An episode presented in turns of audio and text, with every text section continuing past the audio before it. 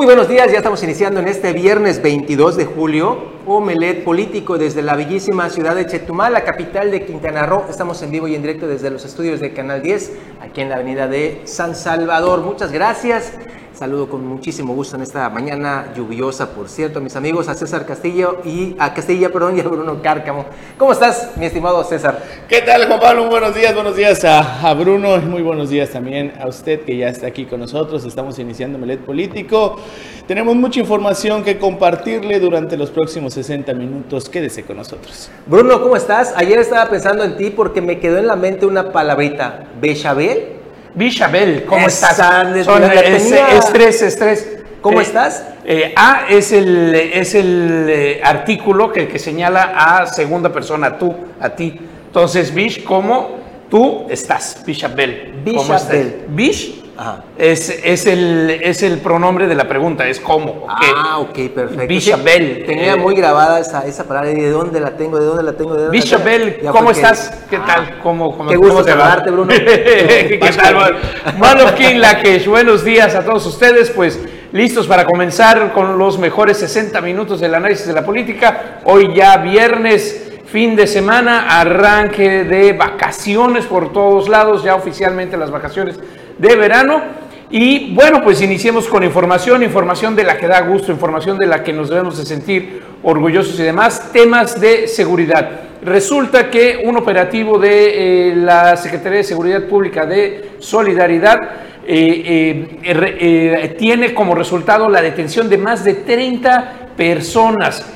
Una llamada al 911 eh, ocasiona y origina que precisamente una patrulla municipal vaya a una privada en, en, en el Playa del Carmen, en, en Solidaridad, y a la hora de estar investigando de quién era la, eh, el, el vehículo, quién, de quién era esa camioneta, preguntar además, se percata de que al interior del, del vehículo hay varios sujetos con equipo táctico y armas largas. De inmediato, la pronta respuesta, la habilidad de la Policía Municipal de Solidaridad, hacen un, eh, eh, evitan con cinco patrullas, hacen una especie de cerco a la privada, evitan que se muevan los individuos, demás llaman a- al, pues casi que un código rojo, llaman a las otras corporaciones y se integran policías municipales, eh, Secretaría de la Defensa Nacional, CEMAR y Guardia Nacional para hacer un operativo en el cual eh, les informo son 30 personas, dos vehículos, 5 armas de fuego largas, 12 armas cortas, cargadores, chalecos tácticos, algunos con logotipos de la Sedena y varias dosis de lo que parece ser eh, drogas narcóticos ahí. Eh, qué bueno, qué bueno, este es un operativo conjunto de los tres niveles, pero ahí va ya la Secretaría de Seguridad Pública de Solidaridad dando resultados y, velando porque lo que todos queremos es que haya más inseguridad y más violencia. Una de estas acciones, 30 personas, no es, no es cosa eh, eh, chica, no es cosa poca, es un gran golpe allá a la inseguridad. Fíjate, Bruno, eh, en este sentido hay que eh, pues abundar un poquito en ello. Es importante la denuncia de cualquier tipo. Si usted ve algo sospechoso fuera de su vivienda, fuera de su negocio, lo que sea, llame al 911. Esta es una recomendación no de su servidor, sino de las autoridades que han pasado a lo largo de muchos años en la Secretaría de Ciudad Pública.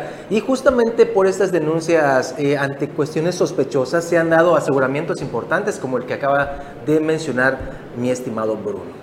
Así es, ¿no? Bueno, y también habría que ver aquí que, pues una cosa es que te topes con todo y otra es que eh, los elementos se pongan en acción, demás, cierren, imagínate, Claro. que la primera patrulla que eh, ve esto, demás, que, sí que averigua que hay armas largas y se pone ahí para evitar que salga, ¿no? Bueno, en fin, vámonos con otra información, César. Así es, eh, Bruno, sí, bueno, eh, haciendo una acotación, igual es importante lo que dice eh, Juan Pablo, esto, igual algunos programas por parte de la Secretaría de Seguridad Pública se llegaron a perder, más que nada el, el programa muy, eh, su momento también tuvo resultados muy buenos, eh, la policía de proximidad o la proximidad social, eh, habían elementos policiales que caminaban durante, en las colonias, andaban a pie y eso era algo que llegó a bajar los índices delictivos, pero sí es importante importante las denuncias o los reportes directamente al 911. Si usted ve que también hay algo sospechoso en casa de sus vecinos o cerca del lugar en el que se encuentra, sí es importante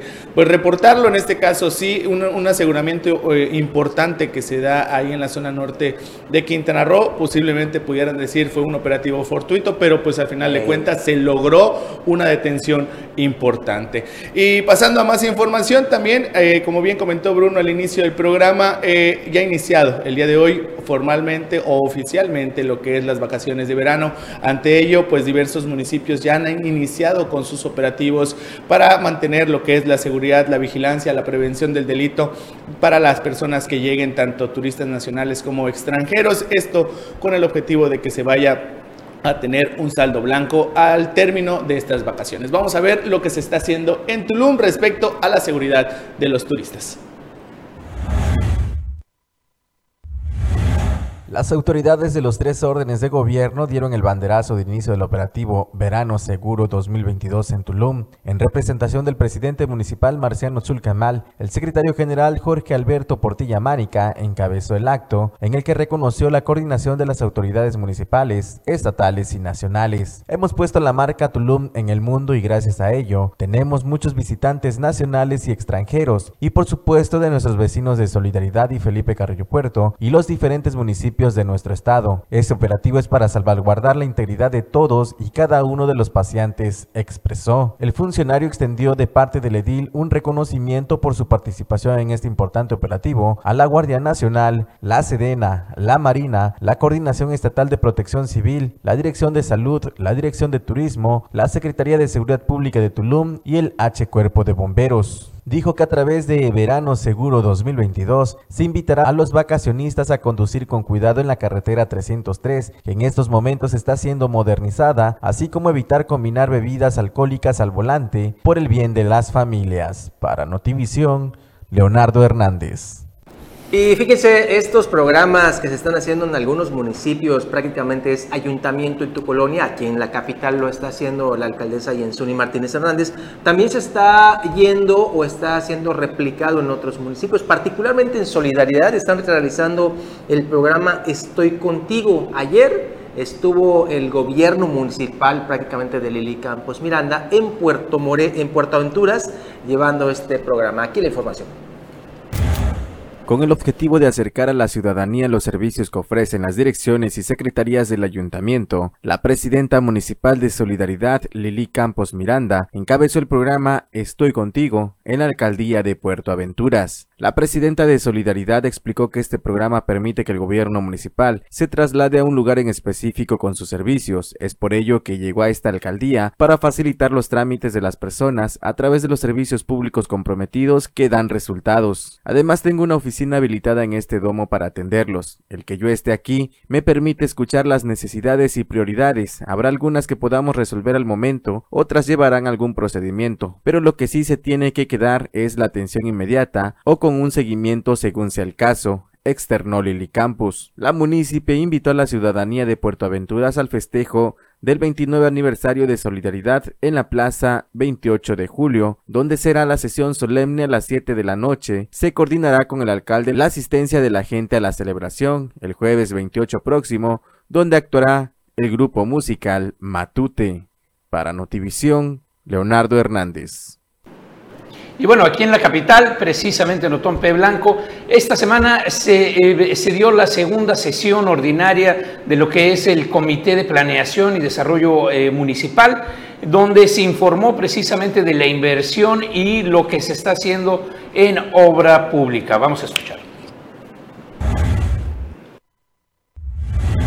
A mitad de la presente semana, autoridades realizaron la segunda sesión ordinaria del Comité de Planeación para el Desarrollo Municipal Coplademun 2021-2024, encabezada por la presidenta municipal de Otompe Blanco, Jensuni Martínez Hernández. El objetivo de esta sesión fue presentar el informe del cierre del Programa de Inversión Anual 2021, que es a su vez un instrumento de planeación para la inversión pública municipal, con recurso del Fondo de Infraestructura Social Municipal, el cual es exclusivo para la ejecución de obras, acciones sociales básicas e inversiones que beneficien directamente a la población en pobreza extrema, localidades con alto o muy alto grado de rezago social, conforme a lo previsto de la Ley General de Desarrollo Social, y en las zonas de atención prioritarias urbanas y rurales. Durante su intervención, la presidenta municipal Jensuni Martínez explicó que la actual administración se logró en un plazo de tres meses ejercer el monto de inversión que dejó sin utilizar la anterior administración y se logró emplear en proyectos prioritarios que atendieron las demandas y solicitudes más sentidas de la ciudadanía por un monto de 119 millones 580 mil 147 pesos. Con ello, evitaron regresar este monto autorizado y al contrario se maximizó y eficientó el manejo y uso de recursos con la aplicación de los rendimientos financieros obtenidos y a los proyectos sociales ejecutados del orden de un millón 170 mil pesos, cuyo resultado fue una mayor cobertura de localidades y beneficiarios. Para Notivisión, Leonardo Hernández.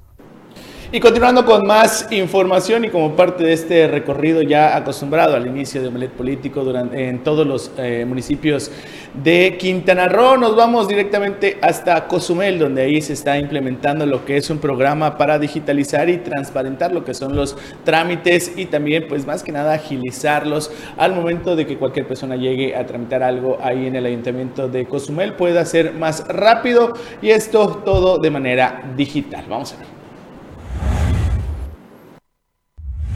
Con la premisa de la presidenta municipal Juanita Alonso Marrufo de trabajar para ofrecer a la ciudadanía un gobierno digital, transparente y moderno, diversas direcciones trabajan en acciones concretas para la ejecución de la mejora regulatoria. En una reunión encabezada por la presidenta municipal y la comisionada estatal de mejora regulatoria, Carla Patricia Rivero González, se externó el interés de trabajar en la actualización y modernización de la mejora regulatoria, lo cual redundará en contar con las herramientas necesarias para un mejor y transparente gobierno. En este sentido, la directora de Catastro, Patricia Cardeña Martínez, dijo que se trabaja en conjunto con el Estado y la Comisión Nacional de Mejora Regulatoria CONAMER en el programa estatal, pero sobre todo para que Cozumel tenga acciones precisas en este tema. Indicó que el enfoque del tema como administración municipal es la actualización, modernización y armonización de la normatividad, además de revisar que los trámites y servicios que brinda el gobierno municipal se puedan mejorar con herramientas tecnológicas. La funcionaria señaló que una vez modernizado el reglamento, la mejora regulatoria, además de la implementación en la tecnología para los servicios, su normatividad estará de la mano con el sistema de anticorrupción y de transparencia, con lo cual se tendrá una administración responsable y eficiente en el manejo de los recursos. Para Notivisión, Mario García. Y bueno, siguiendo el recorrido en el área norte, pues en Lázaro Cárdenas, Holbox, la isla de Holbox, empiezan a llegar los primeros tiburones ballena de la temporada. Uno de esos eh, eh, buceos y nados increíbles, poder estar al lado de eh, un magnífico mamífero 15, 20 metros, el tiburón ballena, y también llegan mantarrayas. En esta ocasión ya empezaron a verse los tiburones ballena.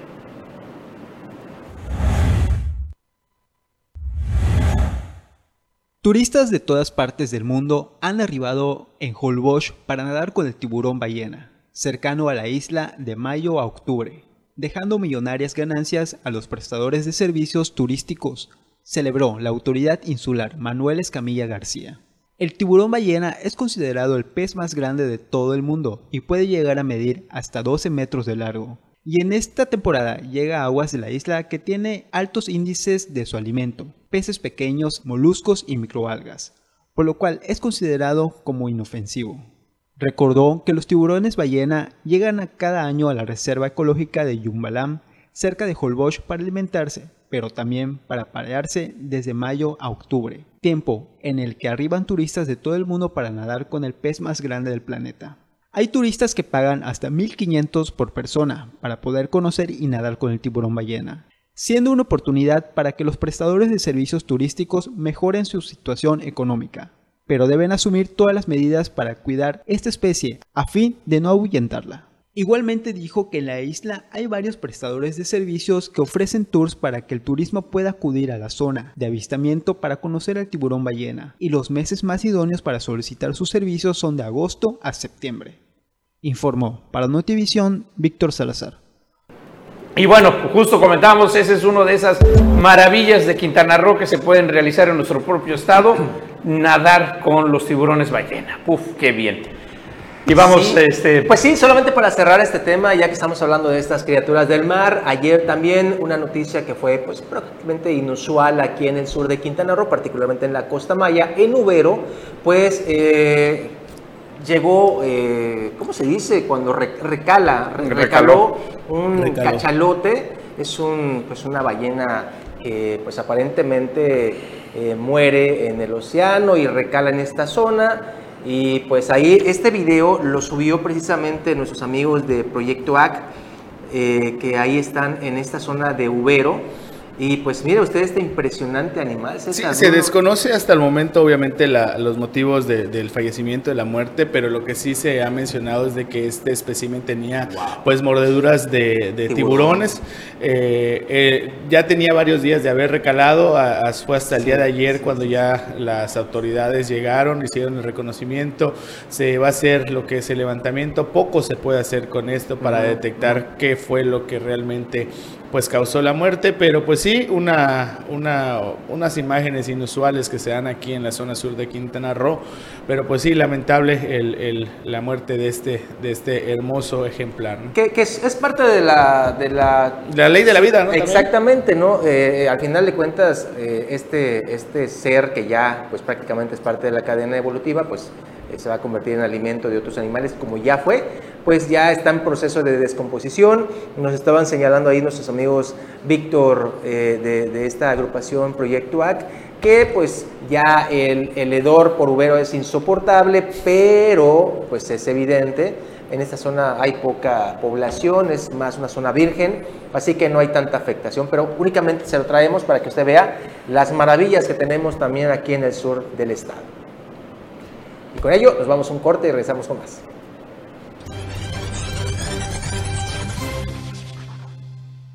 Ya, ya estamos de regreso, muchas gracias y se integra a la mesa, ya lo sabe usted en el segundo tiempo, mi estimado amigo Anuar Moguel, a quien le doy la mejor de las bienvenidas. Profe, ¿cómo estás? Muy buenos días, Juan Pablo. Buenos días, César Bruno. Buenos días, sobre todo usted que ve Omelet Político. Y vámonos con la información. Miren, eh, ha surgido una polémica y como periodistas estábamos ahorita dirimiendo este asunto. Eh, ayer nos, eh, nos contactó un empresario, uno de los cuatro empresarios que realizan la remodelación del bulevar. Recordemos, son seis kilómetros y son cuatro empresarios chetumaleños que están realizando esta, esta remodelación que tentativamente este 25 deberá de estarse entregando. La remodelación está costando 140 millones de pesos y bueno, nos contactó a su servidor, eh, Humberto Vivanco, y nos dijo, tengo un problema con un proveedor, un proveedor que me está eh, poniendo pasto y puedes hacerme una entrevista. Por supuesto, como periodistas nosotros es lo que hacemos. Y eh, pues aquí tenemos la entrevista. ¿Por qué se, la se le, estoy contextualizando ello? Porque también nos ha hablado la otra parte, el empresario o el proveedor de este pasto que ya se inconformó y le vamos a mostrar posterior este derecho de réplica. Así que vamos a ver ambas partes. Primeramente la declaración o la nota de este empresario eh, eh, Humberto Vivanco. Denuncia públicamente el empresario constructor Humberto Vivanco a un proveedor de pasto por no otorgar más de 3.000 metros del césped y aún así haber cobrado por el mismo el 75% del valor. Esto a solamente unos días de entregarse la obra de remodelación del Boulevard Bahía en Chetumal. de que vamos a, terminar. Eh, tuvimos ahí algún inconveniente con, con un proveedor, eh, desgraciadamente, pues local, eh, este señor Oscar García Zárate. Eh, este amigo estaba encargado de la colocación del pasto, inclusive si ustedes pasan el día de hoy, eh, hay, hay tramos sin terminar. y, y bueno, estamos ahorita trabajando con otro proveedor debido a la, a la problemática. Y sí, eh, nosotros le pagamos hace aproximadamente dos meses y medio el, el 75% de, de todos los trabajos que él tenía que realizar y no cumplió. Eh, digo, él, él me ha dado la cara, pero no ha cumplido con los compromisos que él mismo, él primero me decía que las lluvias, que no podía sacar el pasto del- de los terrenos, en fin, infinidad de, de- de pretextos. y, y bueno, aquí eh, comentarte a ti y a todos quienes nos estén escuchando, pues que tengan cuidado con, con este proveedor. ¿no? Sí, claro, y, y obviamente pues a un costo más alto por, porque como te digo, tengo ya escasos cuatro o cinco días para terminar.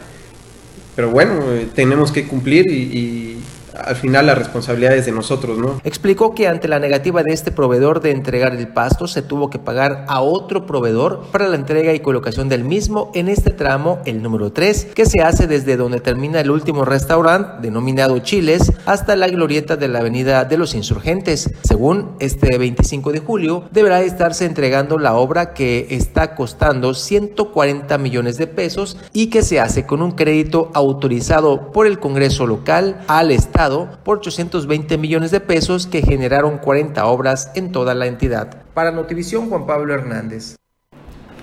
Bueno, y esta es una de las una parte y tenemos la contestación. Obviamente, en cuestiones periodísticas le damos el derecho de réplica porque nos fue solicitado precisamente por este empresario.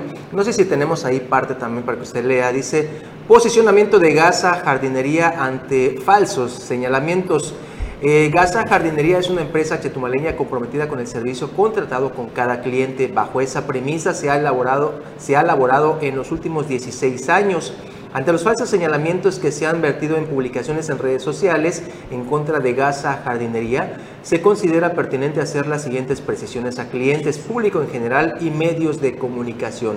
Hasta el día de hoy, 21 de julio, es decir, el día de ayer, se están cumpliendo en tiempo y forma cada uno de los compromisos adquiridos. Es lamentable que con una, que con una noticia sin sustento sobre un trabajo que supuestamente no se concluyó, traten de dañar el prestigio de la empresa. Gaza Jardinería se mantiene atenta al daño que puede ocasionar esta campaña en las operaciones y en caso de suceder se actuará por la vía legal en la defensa de la empresa. Sin más por el momento refrendamos nuestro compromiso de cada uno de los con cada uno de los clientes que confían en los servicios que ofrecemos. Aquí es importante puntualizar algo.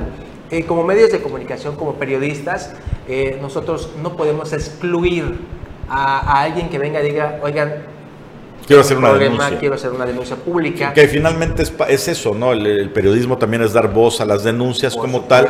Eh, sí se investigan, por supuesto, cuando es una firma, cuando está, cuando es una investigación, la responsabilidad de de lo que se afirma es del periodista. En este caso, cuando es una entrevista hay una denuncia pública, que además no está escondido el empresario, ¿eh? ninguno de los dos, han estado contestándose en redes sociales. De hecho, Oscar García Zárate tuvo contacto con su servidor, yo le dije, eh, la situación está así, se le explica y demás, la denuncia de quién viene y todo, y pues eh, yo le dije, están las cámaras, los micrófonos de nuestro medio de comunicación, lo que necesites, dijo, sí, quiero el derecho de réplica, pero posterior en la noche, 11 de la noche, pues mando únicamente esto y pues con ello eh, eh, pues lo estamos publicando. Así que aquí pues estamos dando la versión de ambas partes. Para, Ahora, eh, creo que sí faltan detalles en la respuesta del empresario jardinero. Me refiero que al menos el constructor dio una acusación más directa, ¿no? Señala que se le ha pagado el 75%. Se le pagó, aproximadamente 150 mil pesos. Y en el, en el, otro solo aclara que están trabajando con los compromisos, pero no da la versión de decir, a ver, no, se me debe tanto, o se pactó esto. Es decir, no o ya avanzamos una información a detalle. A lo mejor por prudencia, que no lo sé pero no, no da detalles de este diferendo, ¿no? Así es, pues bueno, aquí le ponemos ambas partes, ya usted forma su criterio, pero repetimos una vez más, como periodistas, no podemos excluir a uno u a otro, porque pues ese es nuestro, nuestro trabajo, precisamente dar a conocer las denuncias, las opiniones y demás que tiene Ahora, sociedad. Lo importante es que eh, ojalá de verdad entren en concordia y puedan arreglar su problema de manera interna, sin llegar a los tribunales, ¿no? Ojalá. Y si llegan a los tribunales, bueno, pues que se demuestre lo que se tenga que demostrar por, la, por cualquiera de las dos partes. Pero yo digo que ojalá que haya concordia porque luego esto sí puede dar el argumento a las autoridades diciendo, ya ven, ¿Por qué no le damos a las empresas No, no, hay seriedad. Efectivamente. hasta se están peleando entre ellos. No, mejor se las damos a uno de, de, Puebla, ¿no? Por ejemplo, por decir un, lugar. como, ha sucedido, como ha sucedido y que Carlos Pérez Zafra lo documentó con certeza quirúrgica cuando se fue hasta Puebla y mostró cómo esta empresa Adicon era una casita, o es una casita en su momento, y pues esto demostró lo que se tuvo con el tema de los uniformes. Nada más se lo ponemos. Por eso, entonces, eh, ojalá que aquí los, son, son los dos empresarios chetumaleños puedan eh, poner las cosas claras sobre la mesa y ajustar el tema para no eh, pues dejar estos, estos vacíos que puedan luego representar problemas para ellos mismos, que tanto piden trabajo y contratos gubernamentales. Bueno, ¿con qué vamos ahora o vamos a corte? Pues yo creo que ya es momento de irnos a un corte, ¿no? Regresamos rapidito.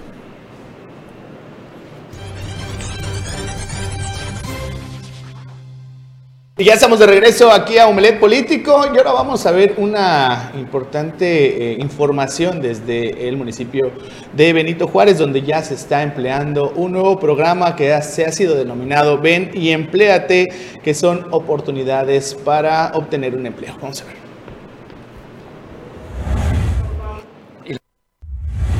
El Ayuntamiento de Benito Juárez continúa llevando a cabo diversas jornadas del programa Ven y Empleate, con el objetivo de facilitar el acceso a oportunidades de empleo digno en los benito juarenses, a fin de fortalecer su bienestar y mantener el impulso a la economía familiar. La encargada de despacho de la presidencia municipal, Lourdes Latife Cardona Musa, informó que más de 6.000 ciudadanos se han beneficiado en las variantes de este programa en lo que va de la presente administración, entre los que destacan 4.760 ciudadanos con Ven y empleate itinerante que se realiza en diferentes supermanzanas para acercar a los buscadores con las oportunidades laborales. Señaló que 401 empresas socialmente responsables se han sumado a este ejercicio ofertando vacantes para miles de ciudadanos que buscan espacios laborales seguros y de calidad, tanto para mujeres como para hombres. Cardona Musa indicó que se busca facilitar en los Benito Juarenses el encontrar una empresa en la que desarrollen sus talentos y habilidades, por lo que invitó a que acudan el próximo miércoles 27 de julio al Domo Deportivo Jacinto Canec, que contará con mil vacantes de más de 230 corporativos participantes, donde además habrá descuento de licencias de conducir, no aplica para servicios públicos. Para mayores informes puedes ir a las oficinas de Dirección de Desarrollo Económico o a la Dirección Municipal de Empleo y Capacitación Laboral en la Supermanzana 2, Manzana 1, Lote 29, Oficina 11, 12 y 16 en el segundo piso del edificio Madrid, o bien comunicarse al teléfono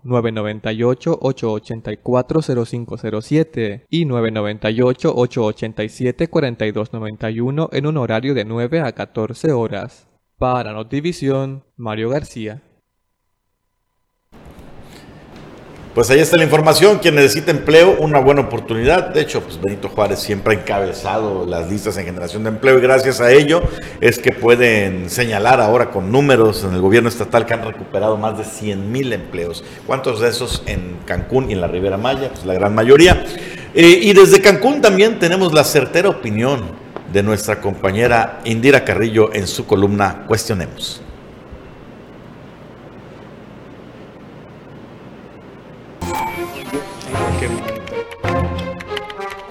Soy Indira Carrillo y esto es Cuestionemos. 26 millones de personas que llegan y salen del aeropuerto de Cancún más un millón y medio de habitantes de la zona norte de Quintana Roo se trasladan en el circuito Cancún, zona hotelera, Puerto Morelos, Playa del Carmen, Tulum. 1.500 vehículos por hora se desplazan por esas vialidades. Allí se concentra la movilidad de la zona norte y en esa movilidad está basada la riqueza turística de Quintana Roo. Es muy positiva la inversión del gobierno federal en infraestructura. Es realmente sin precedentes, más de 10 millones, 10 mil millones de pesos en 13.5 kilómetros de rehabilitación del Boulevard Colosio con su distribuidor vial en el aeropuerto y el inicio de la obra en la Nichuté, el Parque Cancún, que junto con el Tren Maya, el aeropuerto de Tulum y el Parque El Jaguar darán un nuevo rostro a Quintana Roo, una gran transformación. Sin embargo, hay nerviosismo en la ciudadanía, los hoteleros, prestadores de servicios, transportistas y abastecedores. Un temor razonable es que la duración de los trabajos es de largo alcance. No terminarán en dos o tres meses, sino que, aunque con diferentes calendarios, ninguna obra terminará antes de un año, lo que en Quintana Roo significa que afectará por lo menos tres temporadas altas verano de 2022, invierno de 2022 y Semana Santa de 2023 y con retrasos puede prolongarse aún más. Aunque se aprecia la modernización ofrecida, ya se han pronunciado preocupados al respecto Jesús Almaguer, presidente de la Asociación de Hoteles de Cancún y Puerto Morelos, y el Colegio de Ingenieros, cuya opinión no fue requerida ni les presentaron los proyectos. Tres experiencias pasadas parecen traumar a quienes se movilizan por el Boulevard Colosio, el Boulevard Cuculcán y el acceso al aeropuerto o la carretera 307. Primero, el antecedente de la obra del tren Maya inconclusa y no reparada aún en el acceso a Playa del Carmen. Dos, los dos socavones en la carretera 307 ubicados cerca de Playa del Carmen y de Tulum que transcurridos ya dos años solo fueron arreglados con desviaciones provisionales e inseguras que siguen siendo un riesgo. Y tres, la demolición de la Casa de los Aluches sin decir agua va, lo que parece un menosprecio de la opinión pública local.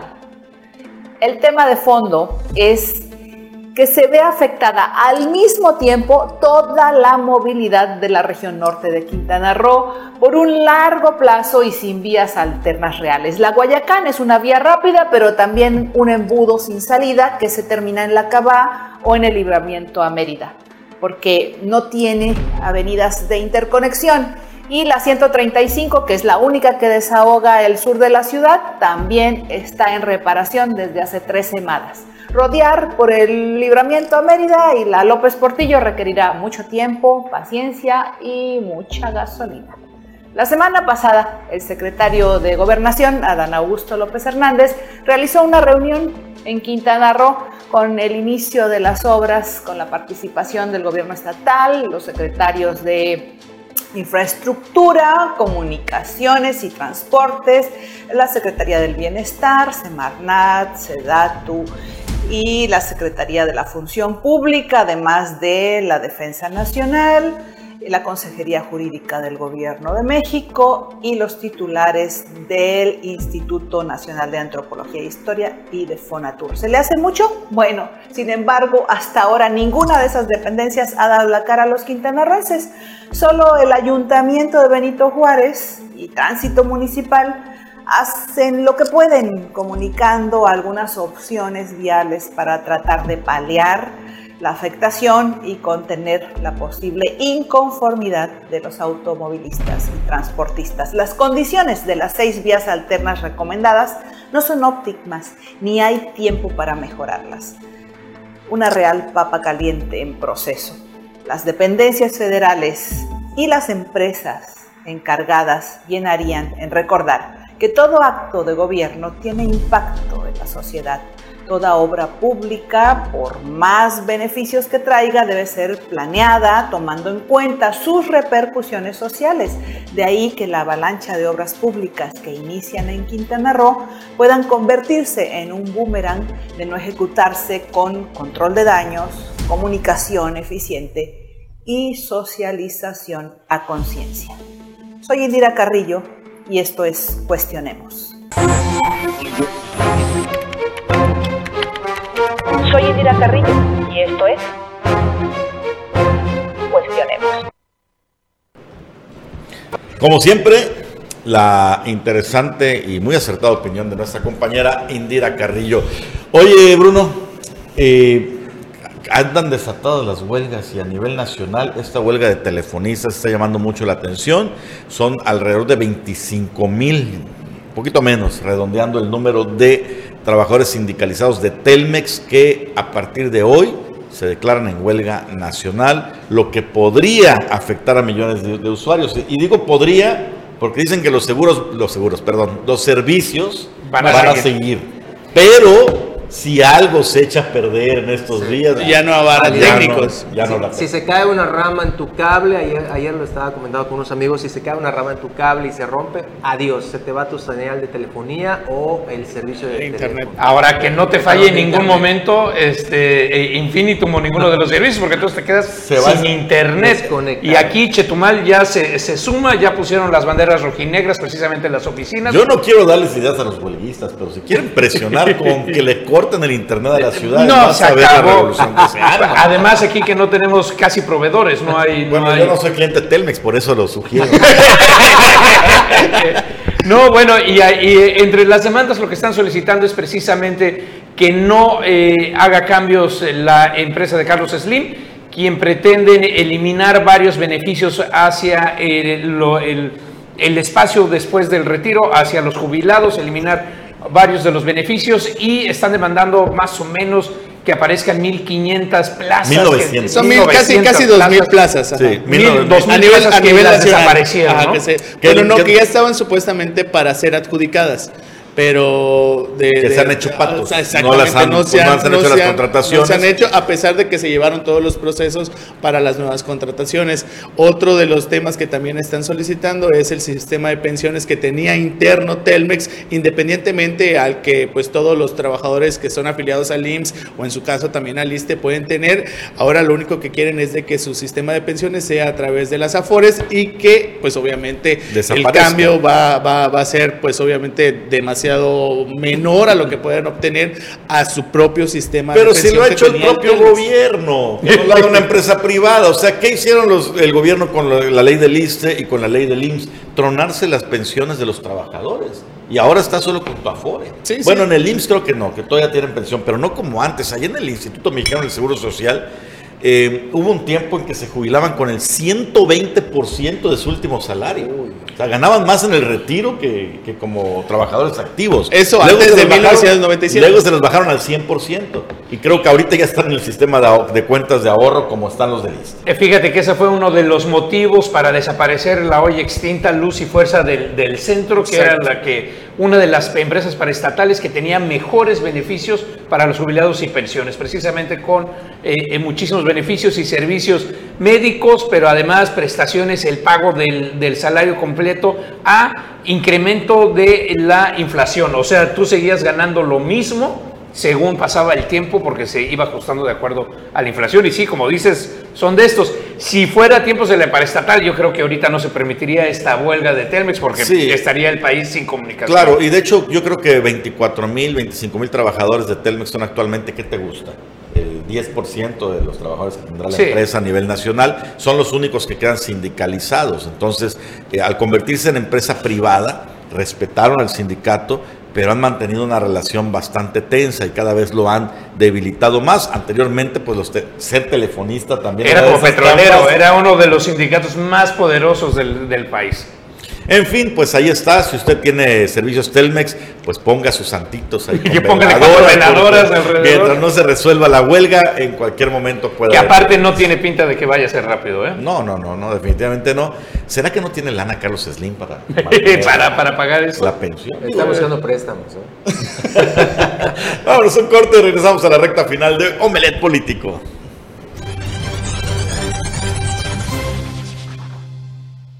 Ya estamos de vuelta aquí a la recta final de Omelet Político. Y bueno, el tema nacional sigue sin parar con las corcholatas.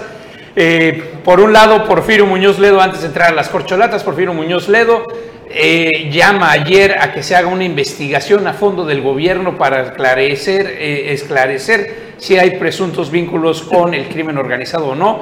Durísimas las declaraciones, importantes y delicadas. Ricardo Monreal, por su parte, eh, presenta precisamente su proyecto de nación, esto con vistas y miras a ser el, candidato de Morena para el 2024. Cinco ejes es lo que está presentando, cinco ejes de acción para eh, precisamente eh, reformar y como ejes para su campaña, en los cuales está la política fiscal, el medio ambiente, política exterior, perspectiva de género y rendición de cuentas. No suelta el renglón precisamente de la corrupción y este de uno de los principales temas de Morena y el presidente López Obrador. Ahí están ellos. Y por otra parte, Sedato avisa que eh, invirtió más de 3 mil millones de pesos en programas y mejoramiento para lo que es el tren Maya, en los poblados y las comunidades por donde va a pasar. 3 mil millones de pesos en programas y obras. Una de las principales dudas y preguntas aquí en el Estado es cuál es el paso final del tren Maya para saber dónde Bueno, eh, no tanto dónde están los 3 mil millones de pesos, primero saber por dónde pasa y después averiguar qué comunidades son las que van a ser afectadas o beneficiadas, según. Oye Bruno, tú que sabes a la perfección el tema nacional, ¿de qué manera va a afectar a México este conflicto internacional que hay con nuestros aliados del norte, con Canadá y Estados Unidos por el TEMEC. Ya ves que pues está la política de Andrés Manuel López Obrador, el presidente, de que primero Pemex y la CFE, pero con ello ya generó la eh, controversia con estos dos aliados del norte.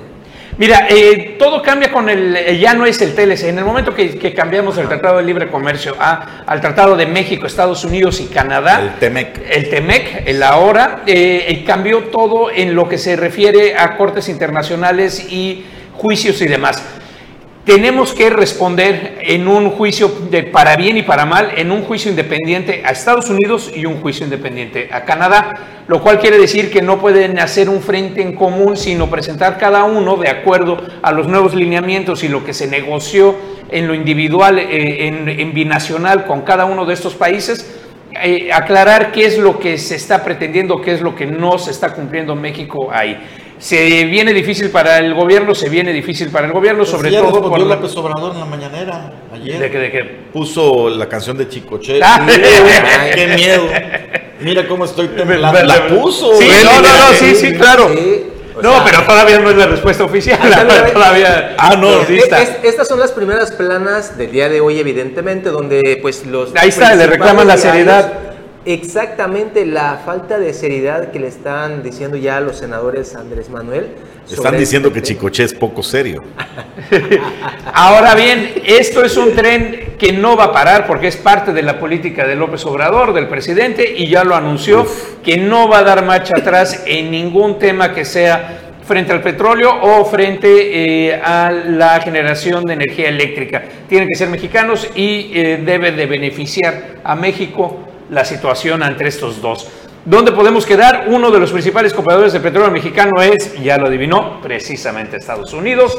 Y no nada más eso, el tema de dos bocas y la refinería, la insistencia del gabinete y de la cuarta transformación de tener la refinería es porque precisamente el petróleo mexicano se vende a Estados Unidos y Estados Unidos es el principal vendedor de gasolina, es quien nos abaste de gasolina al país una vez refinado nuestro petróleo puesto en gasolina por refinerías. Tenemos un video sobre, sobre este tema que justamente envía, aunque usted no lo ve aquí, siempre anda enviando información, eh, Carlos Pérez Zafra. Vamos a verlo para que usted cheque cómo está este asunto con otra perspectiva.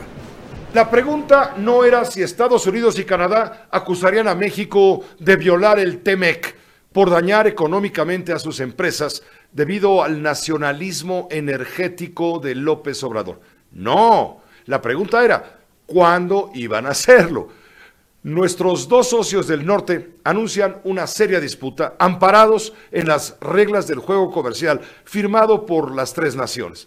Consideran, por ejemplo, que la ley eléctrica de la 4T da un trato injusto y discriminatorio a empresas privadas del ramo energético para así favorecer los monopolios de petróleos mexicanos y la Comisión Federal de Electricidad. Andrés Manuel López Obrador desprecia la inminente controversia. Dice que es cosa menor, que no va a pasar nada. Echa bravatas y se burla a ritmo de chicoche. Sale con la de siempre, culpar a los conservadores de atacar la política energética de su gobierno. Es más, acusa al exsecretario de Economía, Ildefonso Guajardo, de haber comprometido en su momento la soberanía nacional durante las negociaciones que encabezó respecto al tratado allá por 2018. Como sea, se trata de la disputa más grave entre los socios del tratado comercial entre Canadá, México y Estados Unidos. La queja formal presentada por Estados Unidos y Canadá, país que, por cierto, cierra la pinza, dará pie a una etapa de consultas, negociaciones y quizá rebatos durante los próximos 75 días para tratar de llegar a un acuerdo.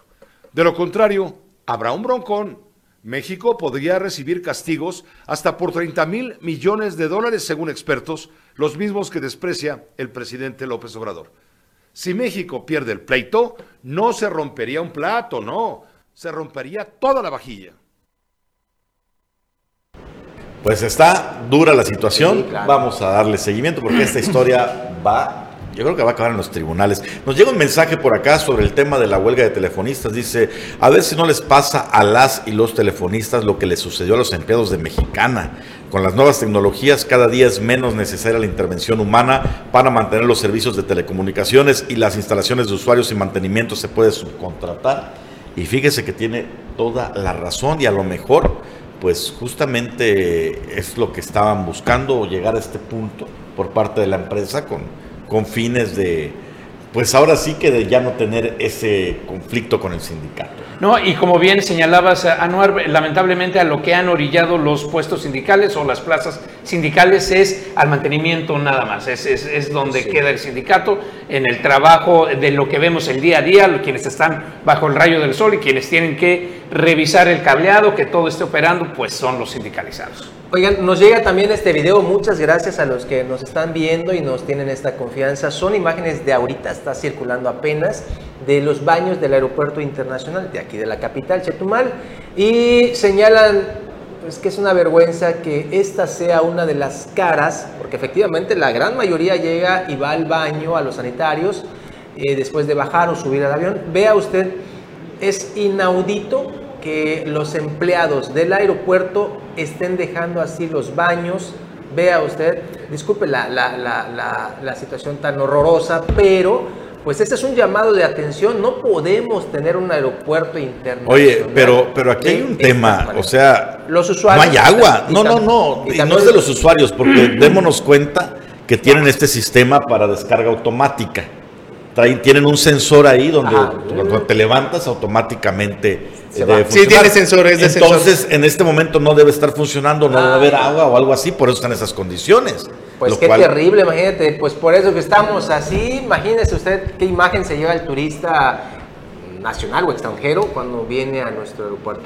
Pero ahora, sí, independientemente debería de estar alguien en mantenimiento Exacto, y limpieza. No, de inmediato. No, o sea, bueno, eso es, eso es básico. Pues sobre todo está recién remodelado, ¿no? El espacio. Eh, como tipo de boulevard. Así, ni siquiera está entregado y ya está lleno de basura. Bueno, y cuando pasas ahí, hay como siete u ocho personas de limpieza y mantenimiento que parecen guardias de seguridad que de inmediato están. Y usted ya pasó, usted qué está haciendo aquí, usted no puede caminar por acá. Bueno, nos, nos pide la producción que ya nos despidamos de este programa. Lo invitamos y le recordamos, por cierto, la carrera, la, el medio maratón. Hoy sí es cierto, nos trajeron unas tacitas muy Nos trajeron unas este tacitas de aquí. Semana. Este domingo en punto de las 6 de la mañana también estará el Chetu Fest aquí en el Paseo Héroes sábado y domingo a partir de las 4 de la tarde, actividades para toda la familia, no se las pierda, participe. Compañeros, nos despedimos. Hasta luego. Tengo un Hasta el domingo.